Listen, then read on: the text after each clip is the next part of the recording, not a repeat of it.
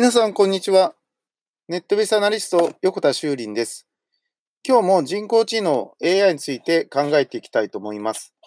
Google からちょっと面白い発表がありました。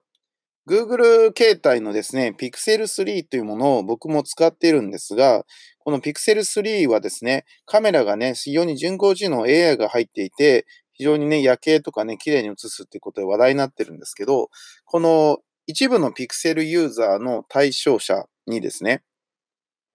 Google、えー、デュプレックスって読むんでしょうかね。Google の、えー、DUPLAEX のサービスの提供を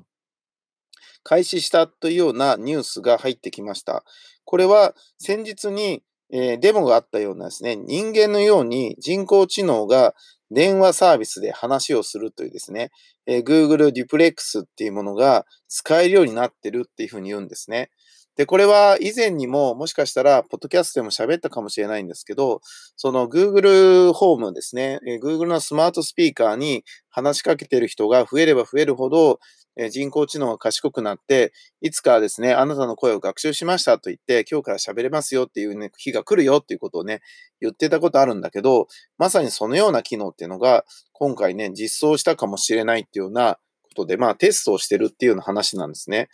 で、早くね、僕もそのテストの人に当たらないかなと思ってるんですが、まあとりあえず今のところアメリカのね、人を中心に、まあ英語圏ですね。え日本語とかはまだね、対応が遅れてるんだと思いますけど、そんなことがね、噂になっています。なので、例えば、その、これからは電話をかけたときに、